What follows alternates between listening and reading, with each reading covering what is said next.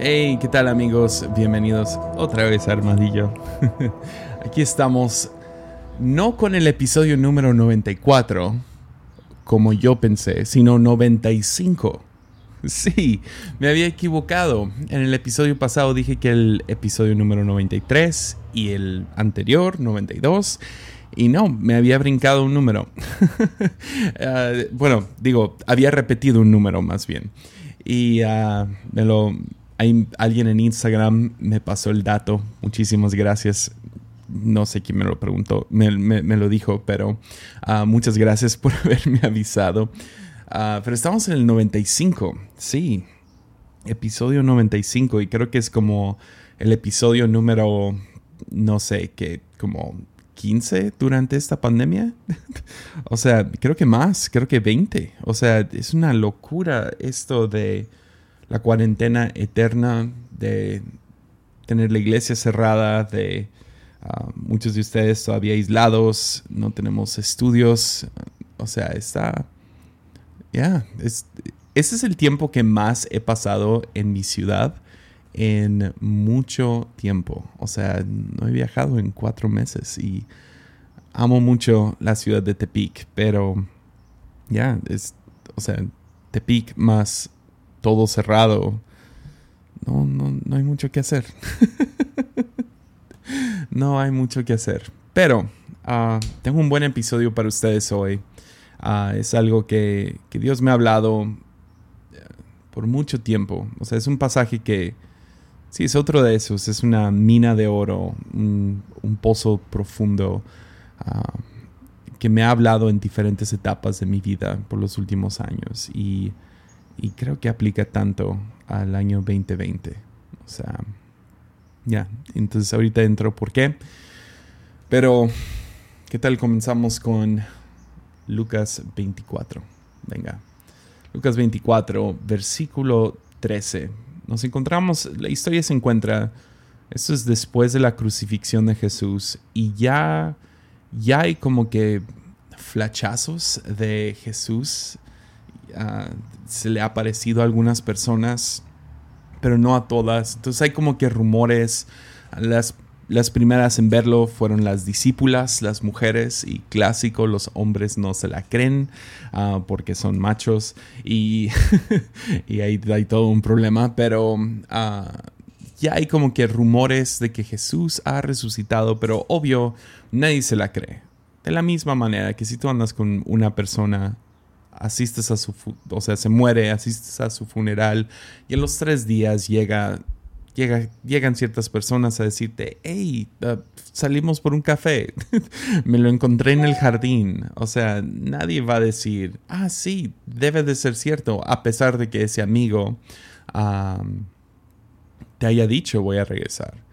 Entonces vemos que Jesús está en este contexto muy interesante donde es como que Ah, es obviamente nos está enseñando cómo va a ser la resurrección de todos, que es una mezcla entre como que tipo fantasma y al mismo tiempo es, ser humano. Por ejemplo, atraviesa paredes, desaparece, aparece en otros lugares, pero al mismo tiempo pues invita a que los discípulos toquen sus, sus, cicatrices y, y, come con ellos. Y algunos no lo reconocen al principio hasta que él habla, otros no lo reconocen hasta que lo tocan. Está, es, muy interesante. Obviamente los discípulos, Mateo, Marcos, Lucas, Juan, o sea, están relatando la historia, pero todos están todavía confundidos acerca de exactamente qué es esto. Y es obvio, es algo que no vamos a entender hasta nuestra propia resurrección, pero entonces estamos ahí, en ese contexto. como que rumores, pero no muchos se la creen. Algunos piensan que se han robado el cuerpo de Jesús. otros están pensando que es un fantasma, obviamente, y uh, porque atraviesa paredes. Y otros sí han tenido encuentros reales. Y este es uno de ellos. Es el camino a Emmaus. Y este, te digo, esta historia ah, es suficiente larga para poder sacarle mucho. Vamos a leer solo algunos versículos, no la historia completa, pero nos encontramos en que hay unos discípulos que están bastante decepcionados. no, no tanto con Jesús, sino con la vida, con, con los sucesos. Y, y ah, están caminando y están desanimados y, y, no sé por qué, cada vez que leo esto, me trae ánimo en diferentes maneras. Entonces déjales digo qué es lo que me ha estado animando durante esta última semana, ahora que regresé a este pasaje. pero Lucas 24, versículo 13, nos dice, ese mismo día, dos de los seguidores de Jesús iban camino al pueblo de Maus, a unos 11 kilómetros de Jerusalén. Al ir caminando, hablaban acerca de las cosas que habían sucedido. Ah, sí, las cosas que habían sucedido fue la crucifixión de Jesús, algunos rumores de que había resucitado, todo eso. Mientras conversaban y hablaban, de pronto Jesús mismo se apareció y comenzó a caminar con ellos. Pero Dios impidió que lo reconocieran. Él les preguntó, ¿de qué vienen discutiendo tan profundamente por el camino? Se detuvieron de golpe con sus rostros cargados de tristeza. Entonces uno de ellos, llamado Cleofas, contestó, Tú debes de ser la única persona de Jerusalén que no oyó acerca de las cosas que hayan sucedido, que, han sucedido ahí en los últimos días. Y eso es donde sé que, que Jesús sí tiene un sentido de humor. Ah, siempre, siempre que describo el tono de la voz de, Dios, que es la voz de Jesús, ¿no? Ah, siempre tengo que meter el elemento, Dios es juguetón. Y uh, entonces juega con nosotros y es, tiene cierto sentido de humor. Y aquí lo ves tan claro. O sea, Jesús aparece, no deja que ellos lo, reconozcan. Um, les pregunta por qué vienen tan tristes. Es obvio, todo esto es obvio, por qué están tristes y todo. Y luego ellos dicen, has de ser la única persona que no oyó acerca de todo lo que ha sucedido. ¿Qué sucedió? La misma crucifixión de Jesús. Sin embargo, Jesús les termina preguntando en el versículo 19, ¿qué cosas? ¿Qué sabes que es nomás Jesús troleando a sus discípulos? ¿Me entiendes? O sea, nomás está jugando con ellos en este punto. Y ellos le contestan, las cosas que le sucedieron a Jesús, el hombre de Nazaret, le dijeron, era un profeta que hizo milagros poderosos y también era un gran maestro a los ojos de Dios y de todo el pueblo. Sin embargo, los principales sacerdotes y otros líderes religiosos lo entregaron para que fuera condenado a muerte y lo crucificaron. Nosotros teníamos la esperanza, y ahí es donde me quiero enfocar en unos segundos, pero dice, nosotros teníamos la esperanza de que fuera el Mesías que había venido para rescatar a Israel. Todo, esto sucedió hace tres días. Ya. Ah, después de estos, Jesús entra a explicarles un montón de cosas que lamentablemente Lucas no nos dice exactamente qué fue, nomás nos dice que los llevó por toda la Biblia, uh, caminándolos desde Moisés a los profetas, explicándoles, o sea, el gran propósito de Dios. Y, ah, ¿cómo me... Te pregunto, no, no, te has preguntado a dónde irías si pudieras ir a algún momento en la Biblia. este definitivamente estaría en mi lista. Ese momento, ¿qué les dijo? Que neta, ah, cómo deseo saber exactamente cómo se los explicó. Que obviamente fue increíble porque al final de que les narra todo esto, ah, se, van a, se van a desconectar. Ah, los discípulos se van a ir para un lado y Jesús actúa, literal nos dice que actúa como que va para otro lado, él sabiendo que quiere estar con ellos. Y, y, ellos como que, ¿ya te vas? Y, él dice, sí, pues ya me voy. Pero hace como que esa onda como, como quiere el postre al final. no, no, no quiero postre, ¿no? Y luego les enseñas el pie de, de, queso y no, sí, todo el tiempo si querías. y ellos lo invitan a comer, come con ellos y es cuando parte el pan que ellos lo reconocen, que, es toda otra onda que podríamos hablar, ¿no? Pero parte el pan y luego cuando, y cuando lo reconocen en ese momento, ahora desaparece. Les digo, está jugando con sus discípulos. No hay otra explicación más que esa. Lo reconocen y puff, se va. Y termina el capítulo y me encanta esto. Dice, entonces se dijeron el uno al otro, ¿no ardía nuestro corazón? Cuando nos hablaba en el camino y nos explicaba las escrituras. Esa es la manera de leer la Biblia, ¿no? O sea, no la lees para simplemente saber cosas, sino que arda en tu corazón. Pero bueno, ese no es el podcast de hoy. La, donde me quiero enfocar para hoy es el versículo 21, donde ellos dicen, nosotros teníamos la esperanza de que fuera el Mesías, que nos iba a salvar. Teníamos la esperanza. Y la pregunta se vuelve, ¿tenían razón? ¿Sí o no? Ahora, no, no sé rápido para responder, ah, porque la respuesta es un poco más compleja que sí o no. O sea, Jesús era el Mesías, pues sí, pero no era el Mesías que ellos esperaban. Es la ellos esperaban un tipo Mesías militar y he hablado de esto en este podcast bastante, pero vale la pena ah, remarcarlo el pueblo de Israel pasa por estos procesos, ¿no? De, ok, primero son una familia ah, que es, bueno, Abraham se, Dios lo llama a independizarse, a hacer su propio su propia nueva familia y va a ser una familia apartada.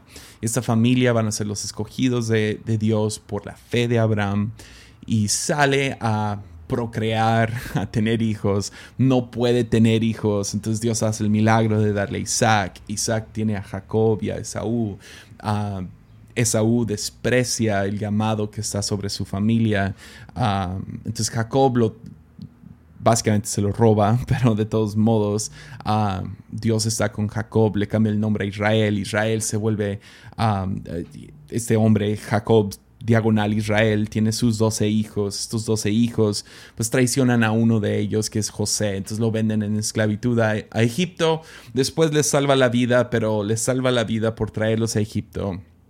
Crecen en Egipto, 420 años después, se encuentra ahora, esta familia se ha convertido en una nación, ah, pero es una nación que poco a poco se convirtieron en esclavos y ya llegó el punto donde ya es demasiado fuerte. Entonces Dios les manda un libertador. El libertador se llama Moisés. Moisés los rescata y ahora tienen la oportunidad de ir a construir su propia nación. Todos, todo llega como que al pico, que es el rey David, el rey Salomón, y luego la cosa se empieza a derrumbar poco a poco, son conquistados por los de Babilonia. Y después de Babilonia vemos varias, varios otros imperios que los conquistan. El más fuerte es Babilonia, pero también tenemos pues, Persia y tenemos Grecia y ahora Roma. Entonces, ellos están buscando otro Moisés. Es lo que es un Mesías. Es alguien que va a venir a librarlos de la opresión y establecerlos de nuevo como una nación que está sobre todo. Entonces lo que siguen buscando es, es otro David otro David. ¿Dónde está otro David? ¿Dónde está otro Moisés? Necesitamos un Mesías. Entonces ellos estaban buscando un Mesías militar, uno que pudiera juntar a Israel para, para liberarlos de, debajo de la opresión romana. O sea, ellos esperaban salvación, rescate de para Israel, pero de los romanos, no de su pecado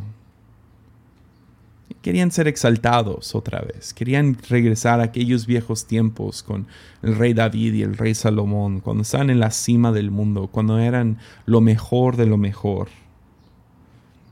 Sin embargo, estas buenas nuevas que ellos esperaban eran buenas nuevas exclusivas. Y no los podemos culpar, hacemos lo mismo todo el tiempo, leemos la Biblia y y sacamos estos versículos y las aplicamos a nosotros mismos, ¿no? A, mi vida y a los míos y, a las promesas de Dios para mí y para los míos. Es básicamente lo mismo. Entonces estudiaban la Biblia y, es la razón que los fariseos eran tan fuertes. O sea, les echamos a tanta basura diciendo que son religiosos y esto y lo otro y están lejos del corazón de Dios. Y aunque eso es cierto, la razón que hacían todo esto era porque creían que si nomás dejaban de pecar, entonces Dios los iba a librar de los romanos. Todo esto está en contexto de que son un pueblo oprimido. Es la razón que ah, cobradores de impuestos son tan odiados porque son traidores a su propia nación, están robándole dinero a Israel, siendo israelitas, siendo judíos. Están robando dinero para poder fortalecer el imperio que tiene su, su, su pie sobre su cuello, ¿me entiendes? O sea, es la razón que es tan complicado, están buscando un libertador y vemos diferentes aspectos, los, los, los los celotes y los, los fariseos y los saduceos y todos tenían sus interpretaciones de la Biblia para poder salir de esta opresión. Entonces esperaban que Jesús iba a ser uno, un mejor macabeo. Y no, el imperio también lo mató a él. Los fariseos obviamente veían a Jesús como un problema para poder salir de esta, entonces matan a, matan a Jesús viendo, no, nos está guiando a ser rebeldes, a ser, a ser pecaminosos, a no respetar el sábado y es, un hombre peligroso, entonces tenemos que matarlo, entonces lo entregan al imperio, el imperio lo mata, entonces todas sus aspiraciones de poder ser un, un nuevo reino, un reino como el que tenía David, pues se fue con la muerte de Jesús. Y así funciona, ¿no? Como que somos atraídos a Dios, a, a Jesús, basado en promesas que nosotros mismos interpretamos. Son promesas egocéntricas es el llamado desde el principio. Si nos vamos hasta Génesis, desde, desde, desde Abraham, Dios sí le promete que lo va a hacer una... vean lo que dice. Génesis 12, ah, versículos 2 y 3. Dios le dice, si tú haces esto, si tú te independizas de tu familia y tú me sigues y eres un pueblo apartado, les dice, haré de ti una gran nación. Te bendeciré y te haré famoso. Y ahí nos quedamos a veces. Dios nos llama y nosotros seguimos bajo bajo eso, pensando, ya, Dios me va a bendecir y me va a hacer famoso. va a hacer conocido. Y famoso no es necesariamente famoso Instagram, ¿no? O sea, tendrás una buena reputación, conocida y reconocida y, ah, y te voy a bendecir. Y vemos eso, escuchamos eso y decimos, ah, seguir a Dios me va a ir mejor. Pero luego Dios dice, ¿por qué lo va a bendecir? Dice, haré de ti una gran nación, te bendeciré y te haré famoso. Y serás una bendición para otros. Bendeciré a aquellos que te bendigan y maldeciré a quienes te traten con desprecio. Todas las familias de la tierra serán bendecidas por medio de ti. En otras traducciones literal dice, todas las demás naciones, no nomás familias, sino naciones serán bendecidas por medio de ti. Entonces el llamado es, te voy a bendecir, te haré famoso, gente te reconocerá, sin embargo será para que tú puedas ser bendición a ellos. Ya. Entonces siempre el chiste de tener a esta nación apartada, Israel, fue para que Israel fuera de bendición a otros. No fue para que simplemente estuvieran en la cima. Es la razón que se cayó toda la cosa en primer lugar. Es porque llegaron a la cima y usaron eso para construir su militar, para, para o sea, construyeron el templo con trabajo esclavo. O sea, la cosa se fue se, fue para abajo muy rápido. Ya. Porque se enfocaron en ellos. Entonces a veces agarramos estas promesas y las aplicamos muy egocéntricamente. Y nuestra, nuestra visión de vida es una muy estrecha, es una muy mínima, es bastante superficial y momentánea. O sea, piensa en las, las cosas que querías lograr en el 2020. Y podríamos hacer un caso si, si, si lo ponen en una pantalla y estamos unos 10 ahí sentados. Podríamos hacer el caso de por qué cada una de esas metas es cae bajo ser mínimo, ser superficial, ser momentáneo, ¿no? Es eh, usualmente así somos. Y no, no, no, estoy aquí para criticar, o sea, estoy, estoy aquí junto contigo. Yo hice lo mismo. Todas mis metas de este año tenían algo que ver con ser, o sea, todas eran estrechas o mínimas o superficiales y momentáneas. Ya. Y este fue lo que querían estos discípulos. Queremos alguien que nos rescate de Roma. Eh, queremos volver a la cima. Queremos sentarnos a la diestra de Jesús, quien va a ser el rey, ¿no? Pero pues a Jesús no le no estaba interesado en eso. Estaba muy chiquita su visión. Era muy mínima. Ah, muy momentánea. O sea, piensa en, Israel, ¿cuántas generaciones duraron en la cima? ¿Tres? ¿Cuatro? Estamos hablando de que la cosa se dividió al tercer o cuarto rey. Es momentáneo. A lo mejor para nuestra vida, ok, son cuatro generaciones, a lo mejor logramos ver el inicio y el final, pero piensa en la gran escala de las cosas. Eso no es nada, es un es un vapor en el aire. Es la razón que Salomón estaba tan deprimido, porque todo lo que tenía, o sea, nomás lee Lamentaciones y lee Eclesiastés y, o sea, Lamentaciones no lo escribió Salomón, perdón, pero lee Eclesiastés y la cosa es tan negativa y depresiva por lo mismo de que todo lo que había construido Salomón era vapor en el aire. Era un momento todo era vanidad, nos dice. Todo es vanidad. y mucho de lo que queremos es eso, es pura vanidad. Es, es simple, es francamente, es, corto. Estamos pensando solo en, en, en nuestro año, en nuestros meses, en nuestra vida. Pero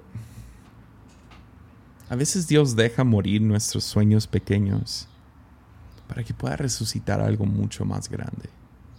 Porque es la realidad.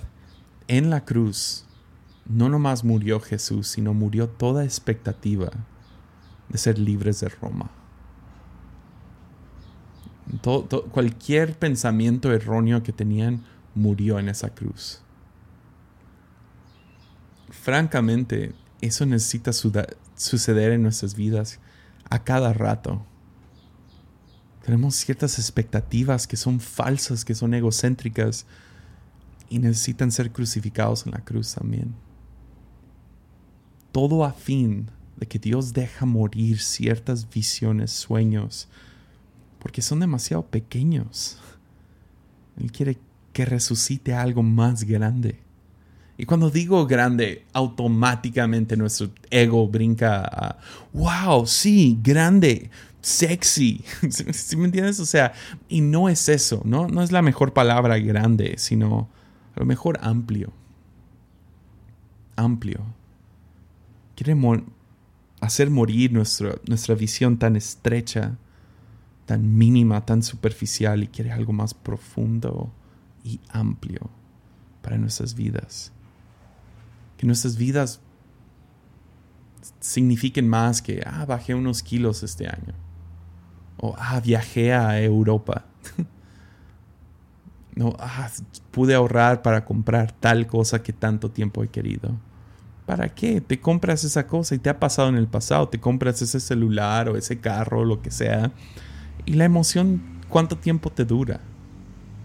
¿Cuánto tiempo pasa para que ya lo menosprecies? Porque no es duradera, no es profunda, no, no, tiene, no tiene raíces.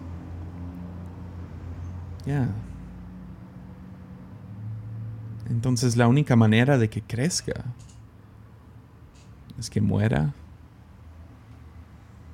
y en sí, en, en esa muerte, que termine resucitando. Mi papá dice eso todo el tiempo. Ah, y me encanta. Dice que no hay mucho más difícil que ver una esperanza o una visión morir. Ya. Ya. Especialmente cuando crees que esa visión viene de parte de Dios. Que es probable es probable que viene de Dios, simplemente nuestra expectativa o nuestra interpretación lo minimizó. Y para que pueda ser, no sé, más grande, amplio, profundo, tiene que morir la visión junto con esa expectativa falsa o egoísta. Ya. Porque ¿qué no ves, Abraham? Sí, cuando te llamé te dije que te bendeciré y te haré famoso. Sin embargo, se te olvidó toda la parte donde te dije para que todas las familias de la tierra sean bendecidas por medio de ti. Nunca se trató de ti, se trató de bendecir a las familias. Lo que te di sí fue una bendición y sí te hice famoso, pero fue junto con eso te di la gran responsabilidad de cuidar a otros y se te olvidó. Entonces tenemos que dejarlo morir para que muera toda expectativa egocéntrica y que resucite algo mejor. Ya. Porque es la cosa. Muchos de nosotros ponemos, no sé, la pregunta más grande. O sea, el otro día hice preguntas y respuestas en Instagram y esto pasa cada vez. hay dos preguntas que salen todo el tiempo. Una es, ¿es malo tatuarse? oh, man, cómo me tiene harta esa pregunta. ¿Por qué me lo hacen a mí? En buena onda. O sea, ¿que no ven mis brazos? O sea, nomás quieren que un pastor les dé el permiso o quieren pelear. Una de las dos. Um, pero por otro lado, ah, la otra pregunta que siempre viene es la de llamado llamado.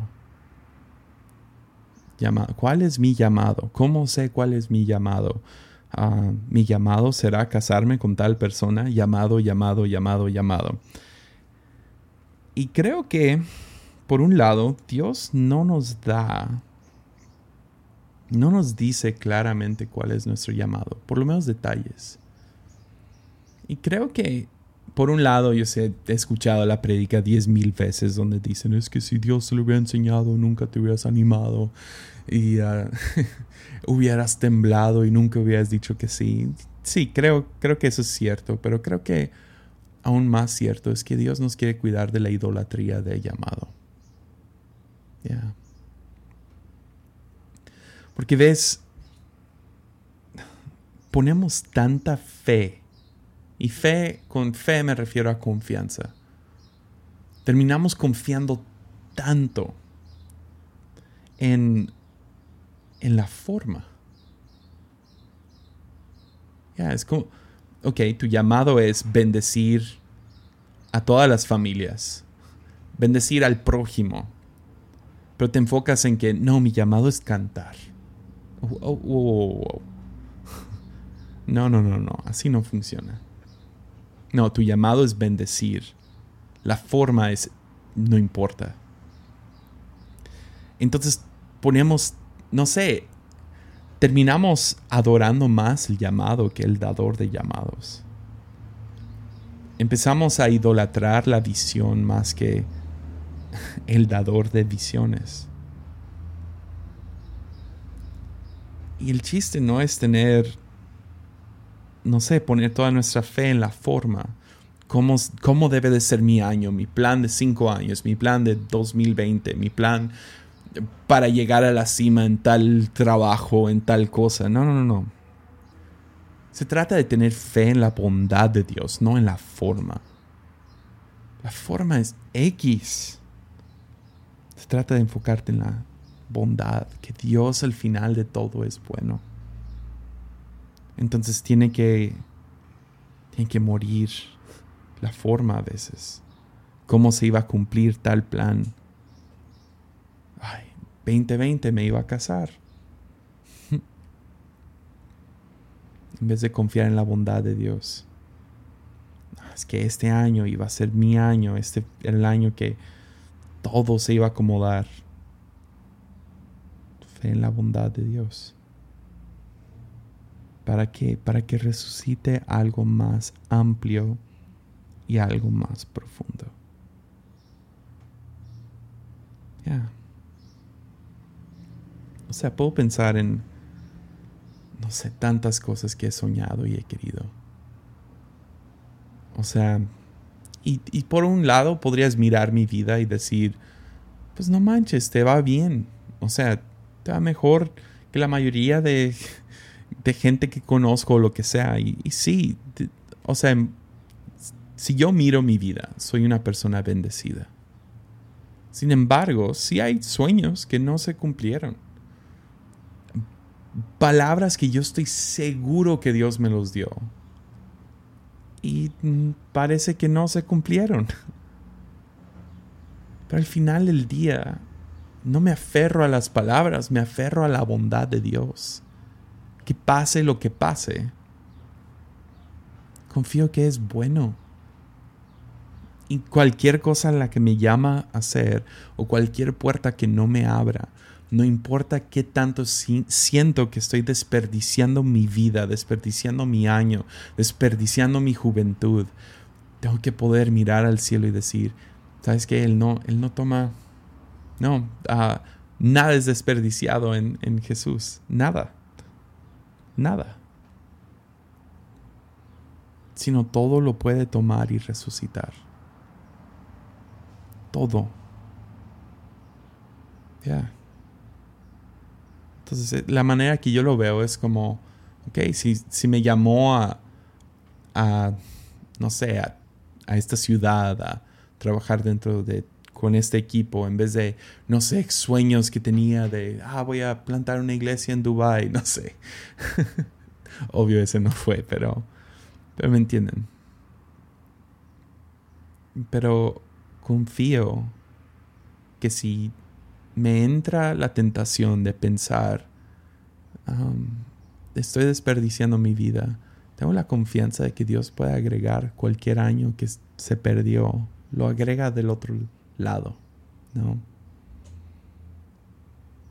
No sé, hay, hay una imagen en mi cabeza y de hecho estaba predicando de este pasaje hace un año casi exactamente en una conferencia y tenían, tenían un pintor a un lado, pintor muy bueno. Y más o menos entiendo cómo funciona cuando estás pintando. pueden corregir cosas. Entonces, me hablé con el, con el señor que estaba pintando antes y le dije, oye, ¿podría pintar sobre la increíble pintura que estás pintando en este momento? Y me dice, sí, claro, está bien. Ah, y le dije, lo, quiero hacer durante el mensaje. Te prometo que no, no me voy a meter a... Nomás dime dónde no pintar. Y me dijo, pinta donde sea, cualquier cosa se puede corregir. Entonces, la ilustración que usé, que lamentablemente no puedo hacer en, formato podcast, pero usa tu imaginación por un momento. Le pedí a, los, que, a los organizadores del evento que siempre podían subir ah, un lienzo en blanco. Y uh, este, este hombre estaba pintando algo impresionante. O sea, era, era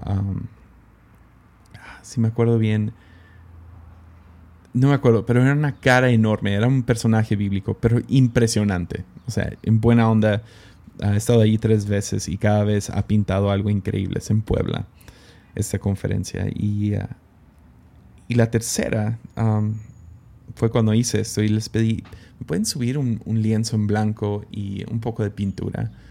Ya, sí, claro. Entonces me acuerdo que era una cara de una persona. Entonces yo, sin enseñarle a los demás, decidí pintar y ahora amo el arte, amo, amo la pintura. Mi esposa es muy buena, yo nada que ver.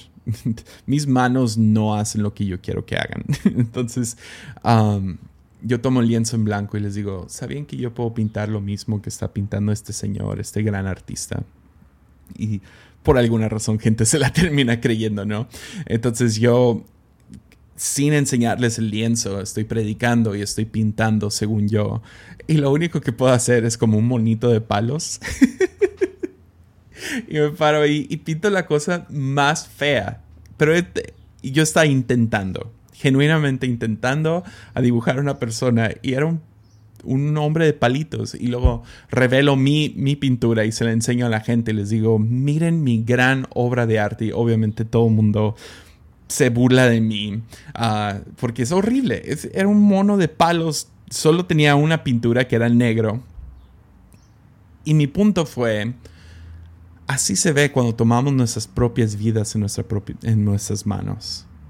Queremos imitar lo que Dios está haciendo a nivel global y vemos la gran obra de arte de lo que Dios está haciendo y decimos, mira, yo lo voy a hacer por mi propia cuenta. Y, tomamos la visión, vemos, vemos, vemos por un instante o ya sea por flashazos o lo que sea, flashazos, flashazos, vemos como que vistazos, ¿no? De, de, de, de la gran obra de lo que Dios está haciendo. Por lo menos tenemos una gran parte en la Biblia Ah, pero vemos esto, el establecimiento del reino de los cielos aquí en la tierra. Y miramos esto y decimos, ah, pero yo voy a establecer mi iglesia, mi ministerio, mi vida. ¿Me entiendes? Mi sueño, mi, mi, visión. Voy a hacer mi podcast. Entonces te paras ahí y haces una pintura tan chafa. Ahora a lo mejor haces algo bonito o lo que sea, pero a comparación a la obra maestra, si yo, o sea, puse mi pintura a un lado de la del artista y obvio nada que ver. Sin embargo, no nomás es, ah, qué feo tu vida, no. Lo que Dios hace es, no, no, no, no te enfoques en eso, en crear tu propia vida. Mejor forma parte de lo que yo estoy haciendo. Y entonces ahí fui y tomé uno de los pinceles del, increíble artista que estaba ahí en la iglesia y, y pinté en una parte. Brochazo, brochazo, brochazo. Ahora, a lo mejor solo, soy, solo di un brochazo en esta pintura. Pero, o sea, no sé ni cómo describirla, pero si la veo, sí sé cuál es. Y yo voy a poder decir, yo tuve parte de esa pintura. De la misma manera, Dios nos invita a ser parte de la gran escala, la gran obra de arte que Él está haciendo en la faz de la tierra.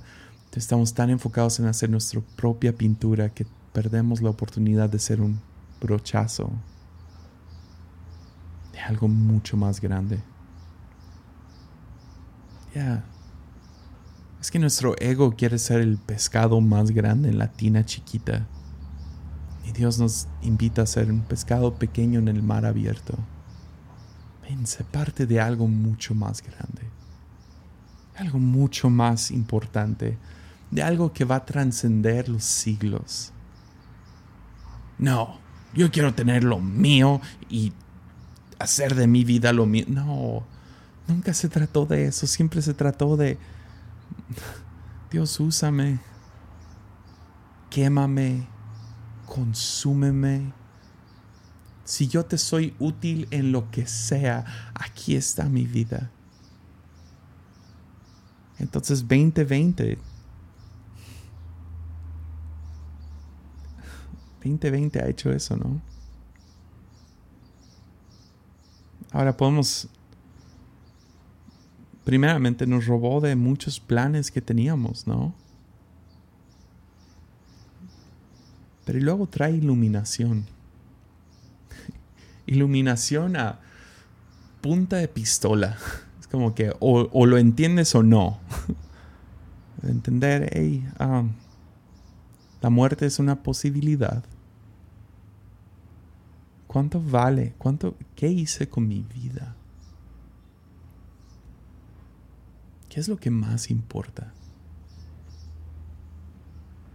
Y para el creyente debería ser, soy parte de una increíble obra de arte. Aquí estoy tratando de armar mi, mi propio rompecabezas Y Dios dice, no, mejor ven y sé una pieza del rompecabezas de lo que yo estoy haciendo. Es difícil, ¿no? Es difícil porque morimos.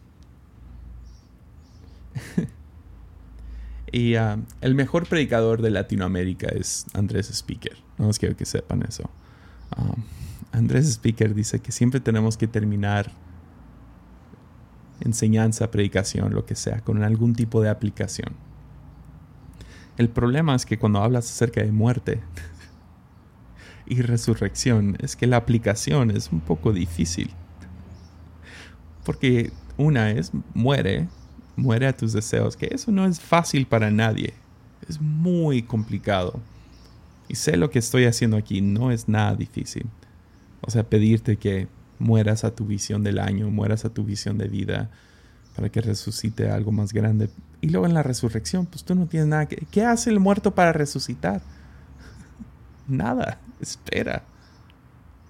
Entonces no hay mucha buena aplicación. A lo mejor lo único que puedo hacer es terminar con otra otro versículo extraño no se los voy a leer, pero es una historia en el mismo tiempo. Jesús resucita y María se lo encuentra. Y María, cuando lo reconoce, ves la felicidad, desesperación, no sé, de tenerlo de vuelta. Y se tira a los pies de Jesús y le agarra los pies. Y Jesús le dice las palabras, no sé, porque ves, hay una buena predicación en decir, aférrate a Cristo, ¿no? O sea, es una buena predicación y no tengo nada en contra de eso, pero a Jesús le dice a María, no te aferres a mí. Y siempre he tenido un problema con ese versículo, ¿no? no te, porque es aférrate a Dios hasta que Jesús te dice, ya no te aferres a mí. Ok. Pero creo que la razón que Jesús le dice eso, creo, es no te aferres a mí, porque viene algo mejor. Este no es el final. Entonces hay ciertas cosas en nuestra vida las cuales tenemos que soltar. Y en buena onda creo que 2020 es uno de esos años. No ha sido un buen año. A lo mejor para algunos de ustedes y no estoy tratando de buscar autolástima ni nada así. Hace poquito ah, describí un poco mis, mis, mis frustraciones con este año y todo el mundo me escribió, ¿estás bien? Sí, estoy bien, pero seamos honestos por un momento. No es un buen año. Un año difícil y aparte ni tenemos la iglesia. Y yo sé, iglesias no han cerrado y toda esa cosa, pero, pero al mismo tiempo sí extraño la, iglesia. Ya.